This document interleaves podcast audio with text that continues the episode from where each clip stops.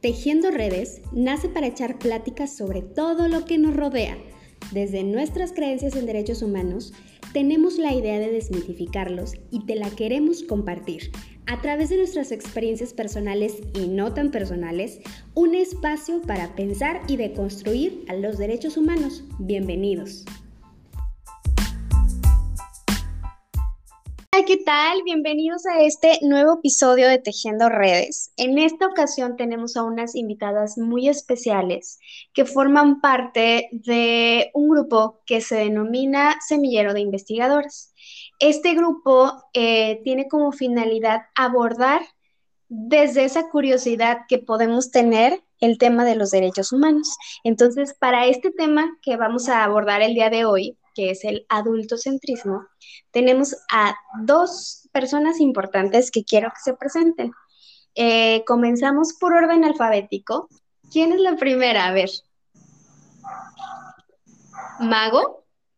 Soy yo. ¿Nos das tu nombre completo?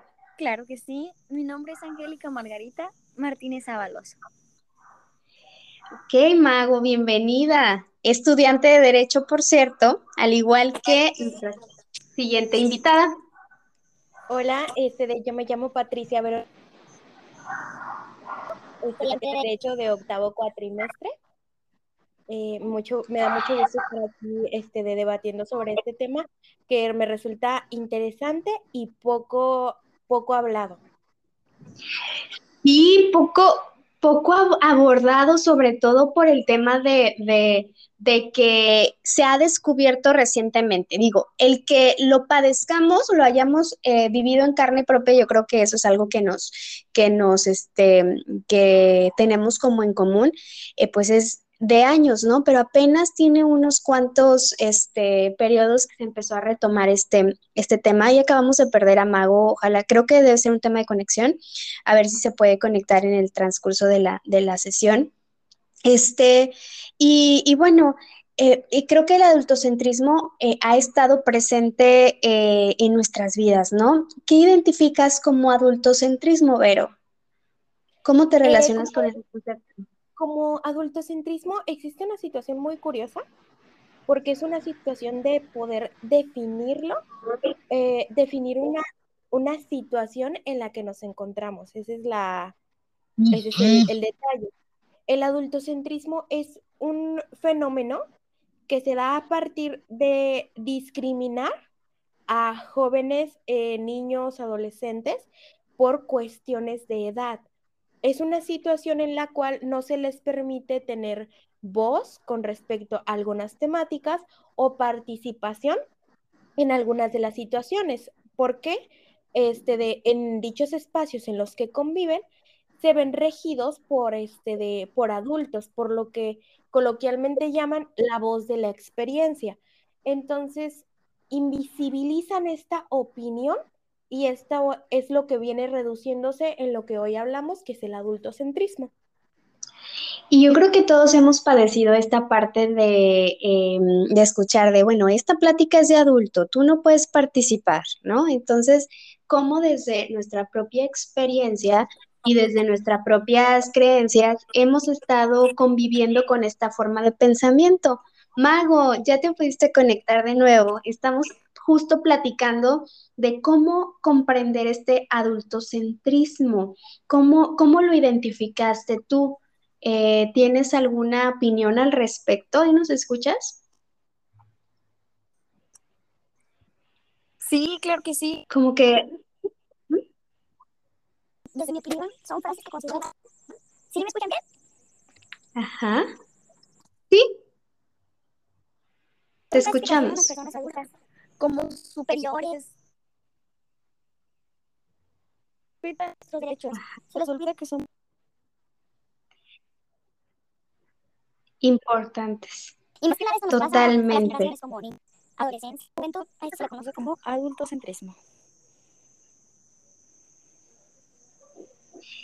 En efecto, esa parte de, de, de como minimizarnos, eh, bueno, ahora eh, ya, ya ahora ya no, ¿verdad? Ya estamos, eh, por ejemplo, más yo, que yo ya, ya no estoy en esa etapa de la juventud tanto, pero físicamente me acuerdo que cuando egresé, y yo creo que esta, esta anécdota ustedes no me, no me van a dejar mentir porque a lo mejor la han vivido, este, me pasaba que iba a representar a alguien y, em, y bueno, me decían, tú eres la que nos va a representar, sobre todo en, en, en, en la parte de la, de la digamos, en la parte de la postulancia, porque mm, eh, pues me veía muy joven, entonces era como toda chiquita y, y, esta parte de minimizar un poco tiende que ver con que no hay una parte de superioridad como habitualmente estamos acostumbrados por estos esquemas sociales a realizarlo, ¿no? Entonces, este, ya nos adelantaba un poco Mago que afectaba a los derechos humanos, pero ¿de qué manera directamente afecta el adultocentrismo a los derechos humanos, Vero?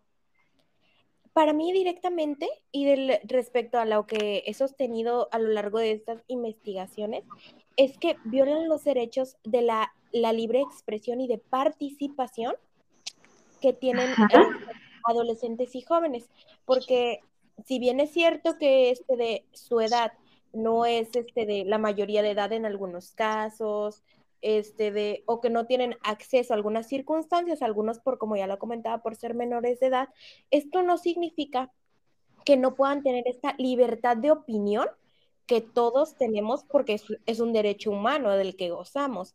Y esta situación en la cual no se puede participar de ciertas este, de situaciones, como comentábamos incluso anteriormente y que lo traigo a colación, que incluso en nuestros, en una, en una parte más este, de legal, en nuestra propia constitución para tener algunos cargos políticos, hablamos de que se solicita algún, este, algún esquema de edad, de, que mínimo tengan tantos años. Entonces, en esta situación, este, de, te postulan una, una hipótesis en la que te preguntas, ok, soy una persona este, de con derechos de, goce, de ejercicio, soy mayor de edad, tengo una licenciatura, ¿por qué yo, que tengo 20, 21 años, que es un promedio en el cual se termina una licenciatura, por qué yo no puedo postularme a ese cargo?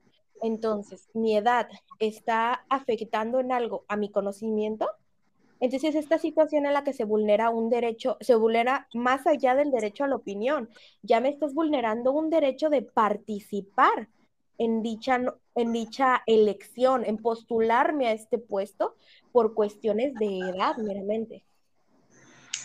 Sí, definitivamente la edad se ha vuelto una condición que está muy presente todo en el, tema de las convocatorias de participación, ¿verdad? Eh, y coincido totalmente con eso. Hace unos días, eh, ahora se están armando los comités barriales. Entonces, eh, fuimos convocados, pues toda la colonia, a, a ser parte de, los, de los, del comité y eh, en el proceso de, selección ya había modificación de que una de las personas que integrara el comité tenía que ser menor de 25 años. Entonces, poco a poco se están cambiando esos paradigmas, pero no significa que ya está eh, hecha esta parte. Mago, ¿tú pudiste encontrar algo? Sí, claro que sí. Además, esto a largo plazo genera relaciones asimétricas, además de de reproducir y perpetuar el, adultocentrismo. Es que no se dan cuenta que, pues que más adelante, en ese momento, cuando te dicen que no, que no puedes desempeñar un cargo político, como le dice bien Berito, este, pues quedan secuelas de sentimientos.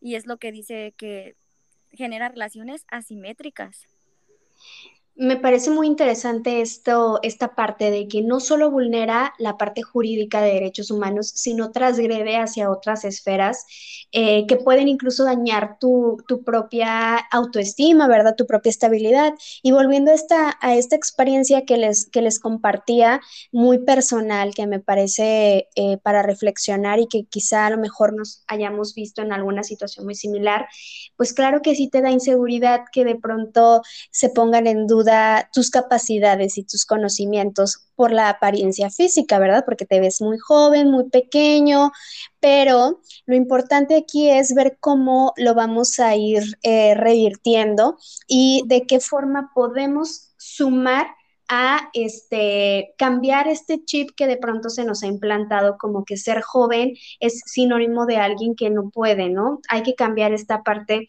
eh, eh, y demostrar que sí tenemos capacidad y que eh, podemos desempeñarnos de manera adecuada en la vida pública y también en la vida profesional y que tenemos derechos humanos. A ver, ya les compartí experiencias personales y esta pregunta que quiero traer a debate es, em, ¿ustedes han vivido alguna situación en, en, la que el adultocentrismo se ha hecho presente? ¿Quién quiere compartirlo?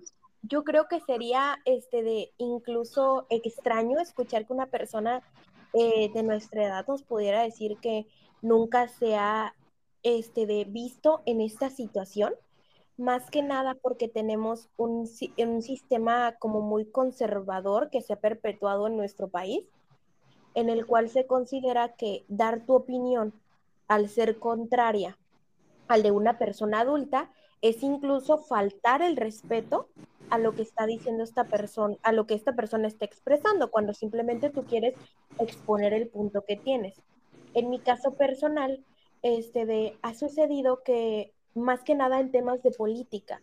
Es muy común que en temas de política eh, me comenten, este de, y lo digo más como en el lado familiar, de, ah, ok, es que no puedes hablar de esto porque como no has conocido lo suficiente, no has vivido, y es como esta situación de, ok, pero si yo he investigado sobre el tema, yo tengo conocimiento sobre el tema, ¿por qué no podría yo expresarme al respecto de lo que yo considero? O sea, son percepciones propias que, de las cuales tenemos derecho a comentar y no, no, no solamente si soy una persona súper preparada en el tema o una persona con 10, 20, 30 años de experiencia, este, me lo permiten hablar, porque es una situación en la, en la cual se ha escuchado mucho que incluso hay jóvenes que la verdad a mí me ha sorprendido de 15, de 16 años que te hablan de temas de política de una manera tan penetrante en el tema,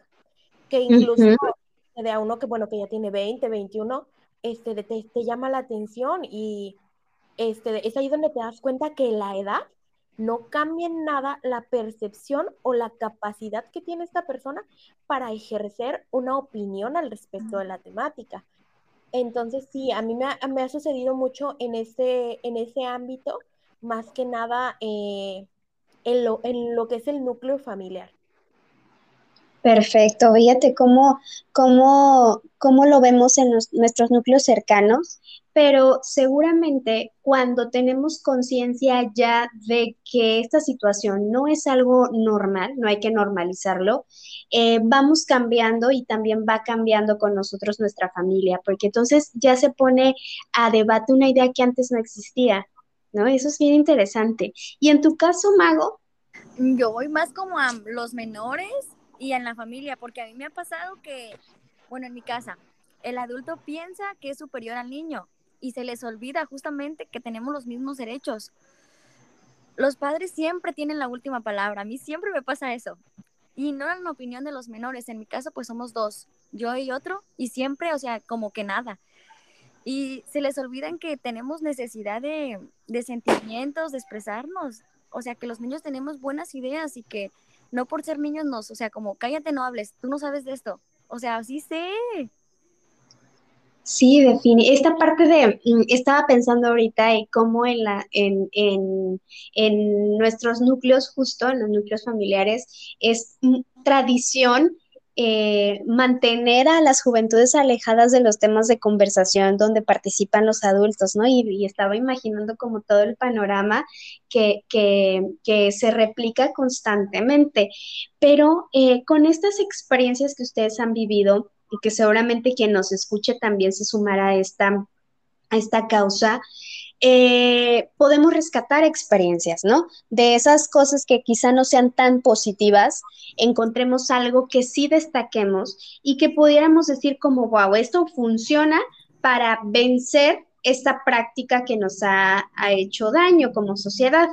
¿Qué acciones podemos realizar para, para, transformar estas prácticas en donde se reproduce un adultocentrismo, en donde el adulto es el centro del poder, de la conversación, del saber, de la sabiduría, y que ya hemos visto que realmente no es así, sino que es una práctica que eh, por años ha permanecido en nuestro sistema y se va replicando de generación en generación. ¿Cómo podemos vencer estas prácticas?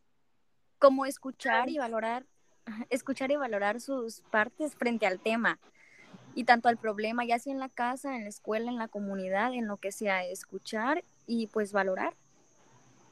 Escucha activa, ¿verdad? Creo que aplica para todos y, valorar. Me, parece bien interesante esa parte. Muy bien, a ver, eh, Berito, Vero, ¿tú? Eh, a mí me, gustaría traer como a, la mesa el la, la, información que nos proporciona incluso la CONAPRED, este de, en la cual nos llama la atención que es un 31.9% de jóvenes que, refieren que han sido discriminados por su edad, al menos en una ocasión durante los últimos cinco años. La, lo que me llaman, lo que rescato de esta información es que ellos reportan que los principales ámbitos de exclusión son la calle, el transporte público, el trabajo, la escuela. Entonces, literalmente estamos hablando de espacios muy comunes, no estamos hablando de de situaciones alejadas o aisladas. Estamos hablando de que es algo que se presenta en una en un trastorno en una sociedad común. Entonces, lo traigo a colación por el aspecto de que considero que para vencer esta situación habría que cooperar como sociedad, no solo, no solo como diciendo, ok, eh, está bien, puedes opinar, sino con acciones en las cuales se privilegia la participación de los jóvenes. En las convocatorias dejemos esta situación de poner edades, este, de límites para poder acercarnos. Ok, está bien si tú dices para participar necesitamos que tengas determinados este, de conocimientos, pero el conocimiento no lo divide la edad. Entonces son estas prácticas que considero que deben determinarse porque resultan ser opresoras de las juventudes que buscan silenciarlas y que también dejemos de tener esta idea de que opinar cuando están nuestros mayores, cuando nuestros mayores también opinan, es una falta de respeto.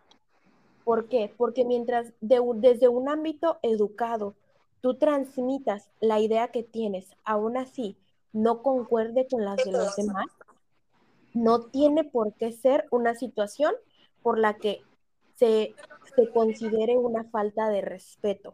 Por lo cual, este de, pues yo, lo, resumo en lo siguiente. Eh, impedir las prácticas, o sea, que, disminuyan, las cuales se discrimina o en las que se colocan edades para realizar ciertas actividades y eh, dejar de disfrazar el adultocentrismo de respeto. Esas serían las situaciones en las que yo considero que podríamos disminuir esta problemática. Y que uno creería que, como tú bien lo mencionas, que esto solo es una práctica como de la parte formal, ¿verdad? Que para los trabajos, en ciertos perfiles tienen que cumplir ciertos requisitos, pero mira cómo has trazado muy bien el mapa de, de que está cercano. Eh, desde casa, desde el, en la vía pública, en el transporte, en la escuela. Entonces, eh, se permea esta, esta forma de pensar a todos los ámbitos habidos y por haber. Entonces, me parece bien interesante estas, esas propuestas y como lo mencionas, lo suscribo dejar de pensar que, que, que, es respeto, porque realmente no tienen, son, creo que son dos cosas totalmente diferentes. Entonces, eso me parece bien interesante. yo, yo, creo que las yo Yo creo que esta, esta visión orienta las políticas y programas destinados a las personas jóvenes y mayores, que es justo lo que está diciendo Berito. Sí, las políticas públicas tienen que estar enfocadas en cambiar esta perspectiva y hemos avanzado, les, decía que, lo, podemos ver porque ahora cada vez más se requiere que la participación integre a juventudes. Eh, entonces, estamos avanzando poco a poco, pero de nada eh, sirve que sea un avance parcial, tiene que ser un avance total y esto invita a que cambiemos desde nuestra vivencia personal la forma en la que estamos replicando eh, este, este modelo, dejarlo de replicar, pues hacia eso vamos. Es que eh, sucede una situación en la cual normal, es como, como cuando hablamos de violencia, lo voy a comparar así. Normalizamos actitudes. Eso es lo que considero yo que nos está haciendo perpetrar el adultocentrismo en el sistema normalizamos el hecho de que, ejemplo, en una tienda, no me van a dejar mentir, más de alguno le ha de haber pasado en alguna tienda de ropa, que tu mamá te diga, ah, voy a preguntar esto, y vas y no te escuchan, no te hacen caso cuando estás chiquito, ¿no? Desde ese tipo de actitudes en las cuales eh, dejamos, invisibilizamos a la niñez, o sea, ya estamos hablando de que eso es una problemática, invisibilizar a la niñez, también en otras situaciones en las cuales este, de, tú vas a determinado lugar, intentas preguntar algo, saber de algo, y lo consideran como si este, de, fuera una pérdida de tiempo, este, de darte ese espacio para tú expresar tanto esa como duda o esa situación en la que te encuentras. Entonces, considero que la problemática en sí, el centro de la problemática, desde mi punto de vista, es normalizar este tipo de actitudes. Y que luego cuesta mucho trabajo identificarlo, ¿no? Es pasa como, como tú lo mencionas con la violencia. Ajá, sí, ya cuando, cuando, por ejemplo, en entornos violentos, que una persona crece en entornos violentos, ya luego no puedes identificar cuando no es violencia de cuando sí es violencia porque está tan normalizado en uno que forma parte de la percepción. Y en la mañana estaba viendo justo una imagen de, los cartones de Matilda. Creo que, la mayoría conocemos este personaje caricaturesco que es, amo Matilda porque, em, eh, Mafalda, perdón, porque ya le estoy cambiando el nombre, porque es muy, muy inteligente, ¿no? La, forma en la que representa este, esta, esta gráfica de, de, Mafalda, y Mafalda decía, o sea que si me pegas, me estás educando, pero si le pegas a un adulto es violencia.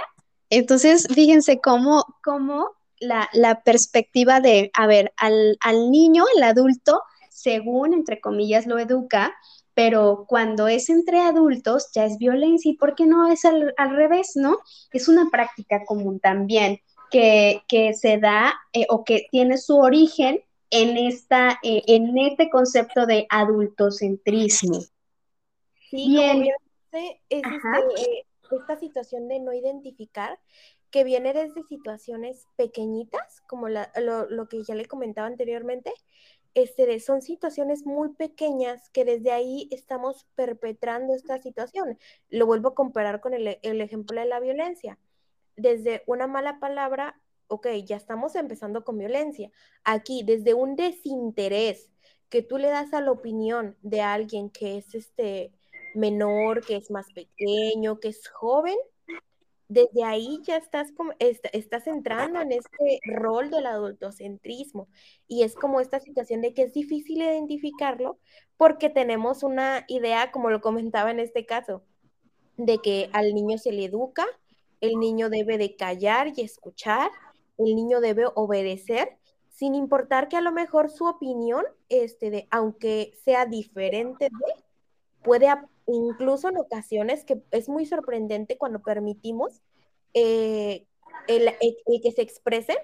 Me ha tocado en muchas ocasiones escuchar niños jóvenes expresarse de una manera en la cual te, incluso a ti te hacen plantearte tu, tu punto de vista. Entonces es increíble cuando permitimos y escuchamos esta opinión que tienen y desde ahí creo que ya estamos haciendo ese cambio para romper con este rol del, del adultocentrismo un cambio de conciencia, ¿verdad? Que es a lo que se nos invita siempre.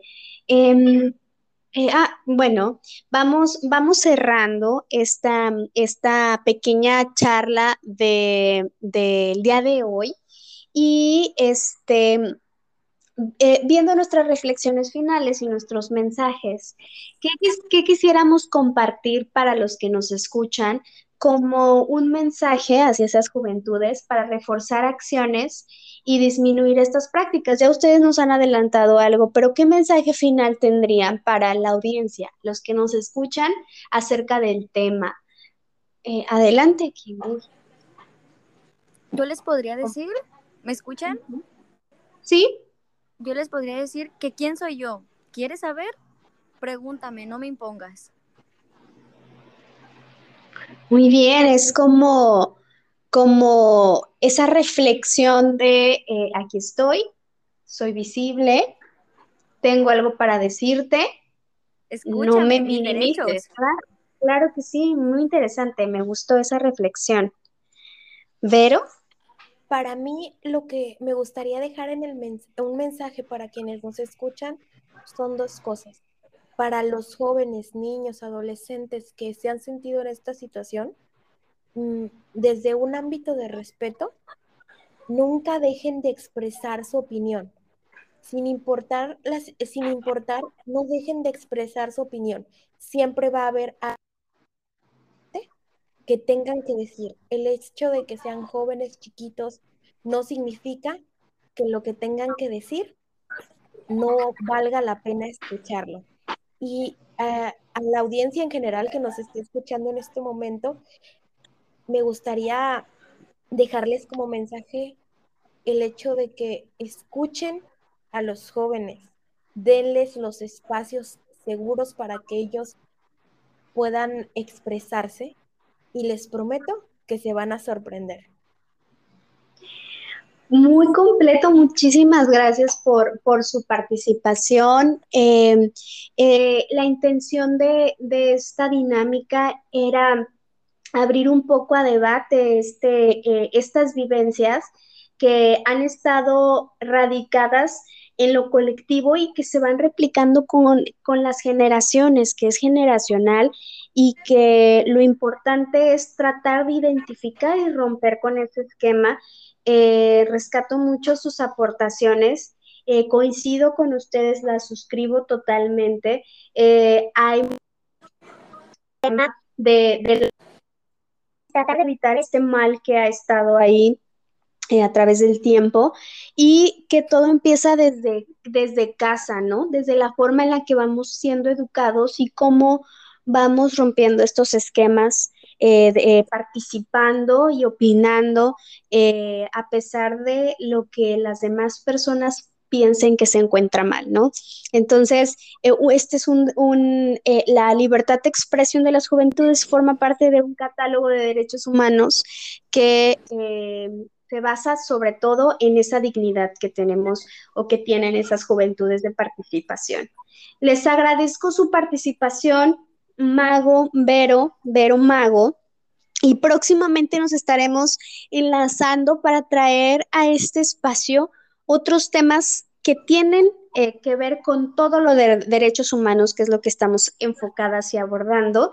Y también nos pueden dejar saber eh, en los comentarios donde posteemos este, eh, el link de qué temas les gustaría que habláramos y seguramente lo estaremos trayendo a discusión con el proyecto Semillero. ¿Quieren despedirse? Sí, muchas gracias por habernos dado la oportunidad de estar aquí. Eh, no sé si tengamos la oportunidad de enviar algún saludo. Sí, adelante. Perfecto. ¿Me, este, Justo hoy estaba platicando con este de Sí, yo sí la escucho. ¿Me escucha a mí? Sí, sí, sí, listo. Sí. Eh, justo estaba platicando este de importante para mí con respecto al tema.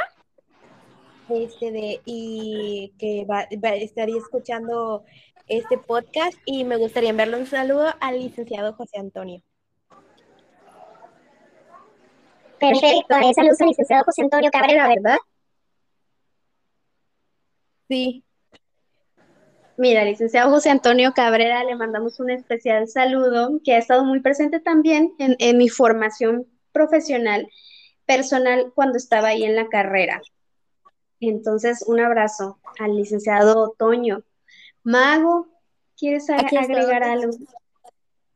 Sí, claro, estoy muy feliz y contenta, emocionada de estar aquí y agradezco mucho la oportunidad de poder estar platicando con ustedes y cualquier tema que quieran platicar, pues nosotros con gusto lo investigamos y se los tenemos. Excelente, pues nos despedimos y próximamente nos escuchamos. Que estén muy bien. Bye, bye. Adiós. Adiós. Adiós.